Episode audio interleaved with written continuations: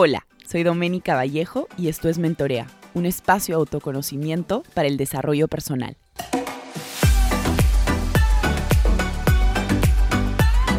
Hola a todos, ¿cómo están? Bienvenidos a un nuevo episodio de Mentorea Podcast. Este es el episodio número 108. Y el día de hoy he decidido titular este episodio Relatos de una primeriza. Hace ya varios meses atrás estoy como con esta idea de hacer un episodio acerca de la maternidad, obviamente desde la experiencia 100%, y atraeré un experto en el tema. Pero por el momento em, sí les quería contar un poco como relatos y algunos mitos que escuché antes de, ser mamá. Eh, Catalina ya va a cumplir cinco meses a fin de mes. Em, y creo que he pasado por muchas cosas que me gustaría compartir con ustedes, las personas que son mamás o, bueno, son futuras mamás y para los papás también, por ahí puede, pueden ayudarlos también a, encaminarse y a entender a sus, a sus esposas en el momento que sean mamás. Y las personas que no son mamás o que no quieren ser mamás, también creo que les pueden ayudar estos episodios, ya sea para sus amigas o personas cercanas. Em, este episodio quería contarles un poquito acerca de, de la maternidad en general. Creo que muchas de nosotras, me incluyo ahí, eh, tenemos como una idea no diría como color de rosa o salía de un cuento con respecto a la maternidad, pero creo que muchas personas hablan de la maternidad como una etapa como súper bonita y mm, cero dura y que como pasa muy rápido. Y yo estoy de acuerdo en muchos, muchos aspectos de, esa oración que he dicho, pero por otro lado también creo, eh, y esto es mi punto de vista, como lo dije en el inicio, mi experiencia como mamá primeriza, creo que no te cuentan también como las malas noches y como que siento que la mujer a nivel cultural, toda la vida, toda la historia de la mujer, se ha pensado que la mujer pues está hecha para ser madre, ¿no? Como que tiene este instinto natural para ser madre.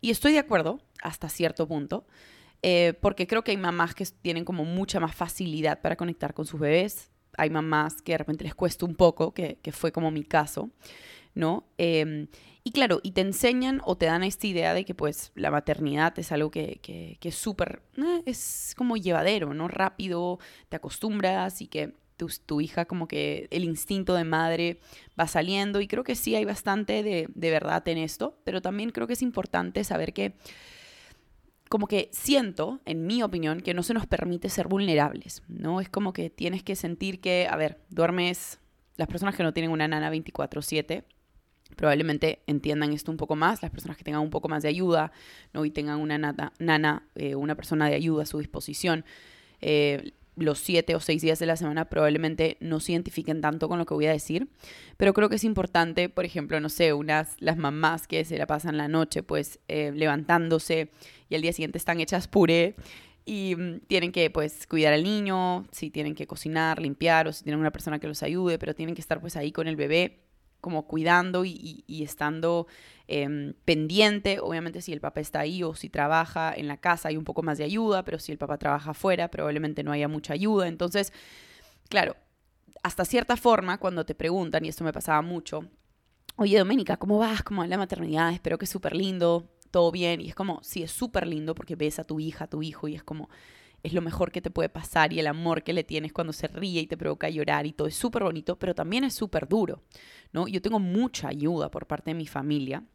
Tengo una persona que me viene a ayudar dos veces por semana y tengo alguien como en la casa también que, que, limpia y, cocina para nosotros y, y, es de gran ayuda, pero no es que tenga una nana destinada 24/7 para Catalina, pero tengo mucha red de apoyo a nivel familiar.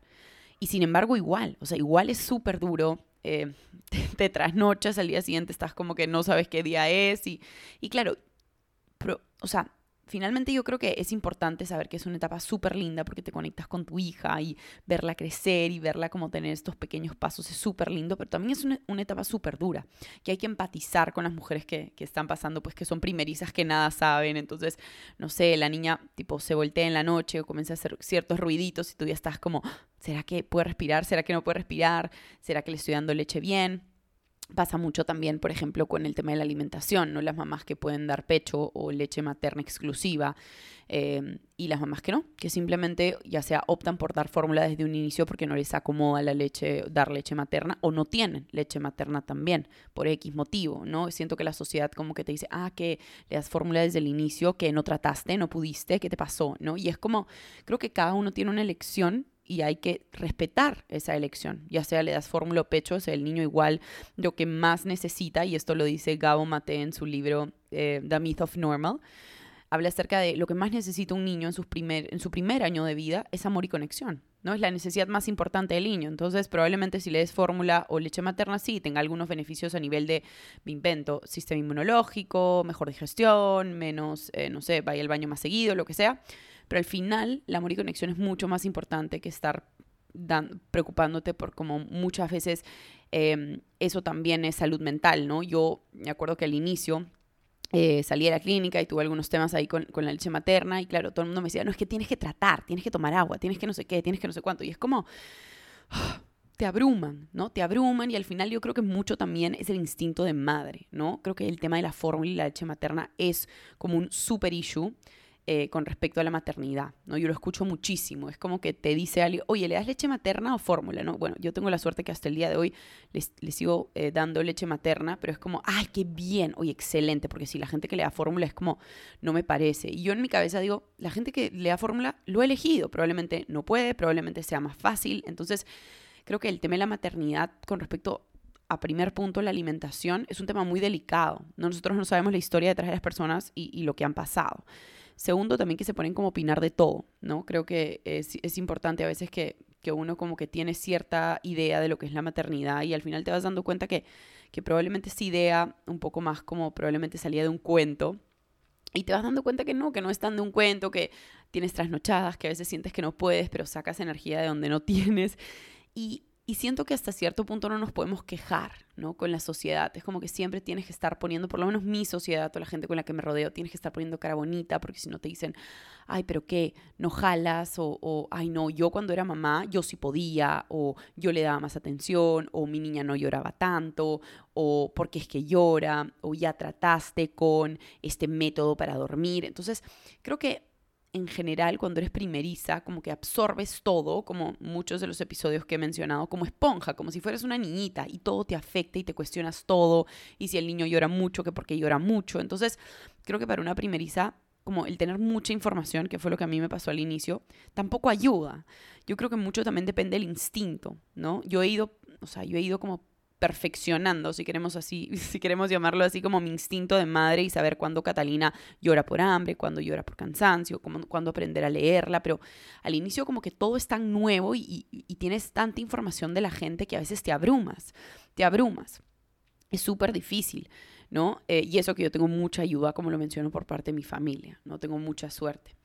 Em, justo yo pensaba y hablaba con una amiga que tiene una bebita y ella vive en, en Silicon Valley, en California y decía como que, wow, en verdad te admiro porque tú no tienes a tu familia, no tienes una nana, no tienes a alguien que te ayude, tienes solo tu esposo, que bueno, trabaja tres o cuatro veces por semana en la casa, obviamente también chambea, entonces yo admiro a las personas que no tienen tanto apoyo, ¿no? O sea, yo he tenido apoyo y yo, em, sí, como al comienzo se me fue súper difícil, ¿no? Yo estaba acostumbrada pues a dormir mis horas por porque es súper importante para mí el tema del sueño, porque está relacionado a mi ansiedad y claro, de pasar de dormir ocho horas, porque yo tengo una obsesión con el sueño, dado que me dan mis ataques de pánico por falta de sueño, a dormir pues tres horas, cuatro horas, cinco horas, y al día siguiente estar destruida y, y claro, a veces llamaba a mi mamá y por favor ven y no sé qué, y de ahí me sentía mal por llamarle y no estar tanto tiempo con Catalina, entonces sí es una etapa dura y creo que hay que como hablar del tema hablar abiertamente del tema, ¿no? Que sí es duro, es súper lindo, pero sí es duro, es una etapa dura y es una etapa en la que normalmente las primerizas pues vamos descubriendo todo así como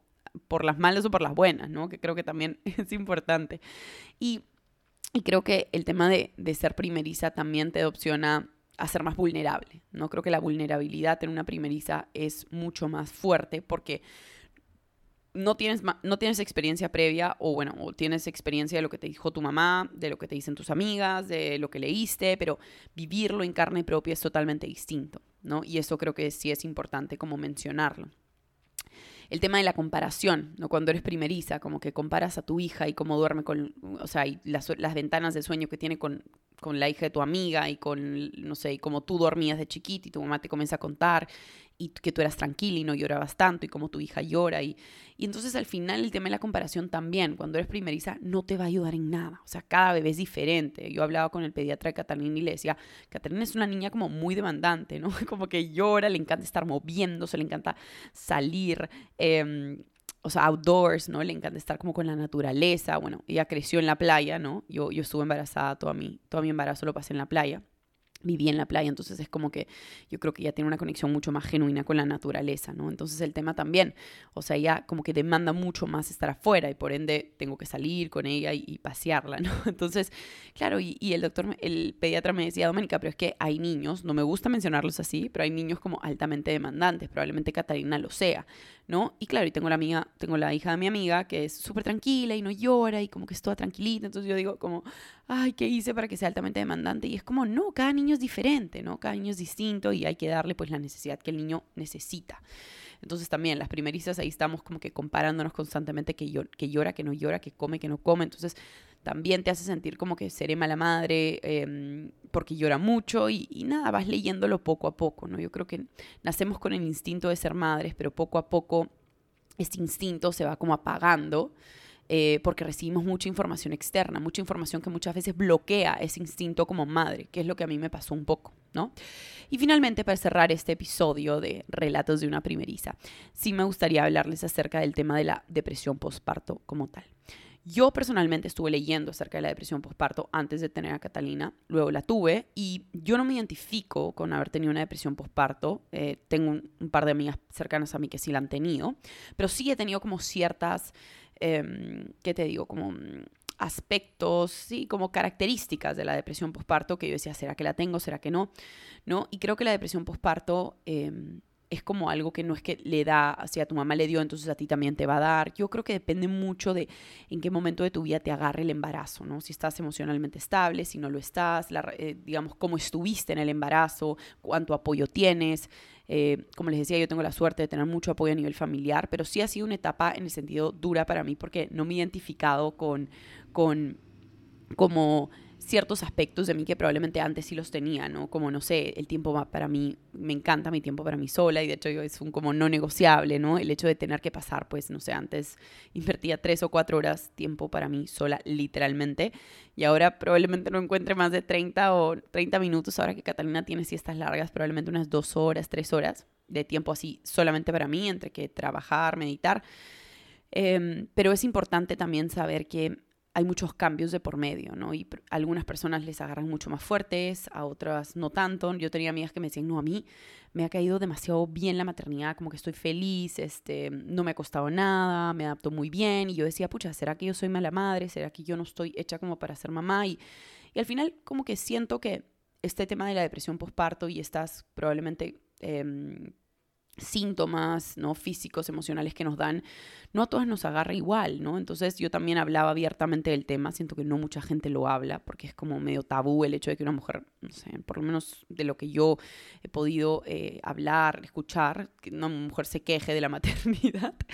Eh, para mí sí ha sido duro, ¿no? Sí ha sido duro eh, de pasar de tener mucho tiempo sola a depender, que una, persona, que una personita dependa de mí 24/7 a tratar de también bajar revoluciones. Yo soy una persona que quiere todo para ayer, que es súper ambiciosa y tiene muchísimos proyectos. Y claro, llega Catalina y tengo que, no les digo que atrasar mis proyectos, pero que ir a otro ritmo.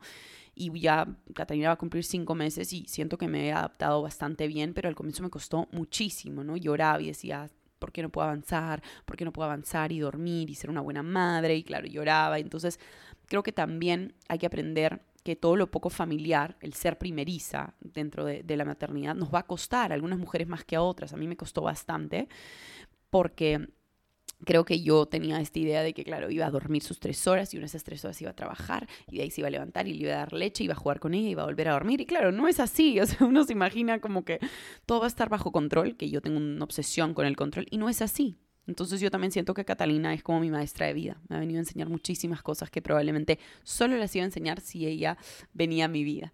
¿no? Entonces también el tema de la depresión postparto, estos síntomas físicos que uno puede sentir, de no querer ver a nadie, de no querer salir, em, de a veces incluso como que tu bebé como que tienes, quieres un respiro, quieres como que mami ya tómala un ratito, necesito como un respiro para mí, a dar una vuelta al parque, o sea, todas estas cosas como que a veces no son permitidas dentro de la maternidad, por lo menos de lo que yo he absorbido en estos cinco meses y creo que es importante hablarlas, es importante ser vulnerable, ¿no?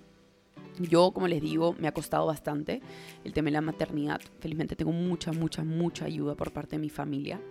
Em, pero siento que a algunas personas no les cuesta y a otras sí. Y es importante hablarlo, es importante hablarlo y saber que ahí van a haber personas que se les hace más fácil que otras y eso no quiere decir que seamos mejores, mejores mamás las que no nos quejamos y peores las que nos quejamos, ¿no? Entonces, sí voy a traer en unos episodios, en unos siguientes episodios, a alguien experto para hablar sobre mitos y verdades de la maternidad, porque creo que me gustaría que, esta comunidad, comunidad también se vaya empapando de todos estos temas, ya sea las mamás actuales, primerizas, futuras mamás, amigas de, mamás eh, y familia.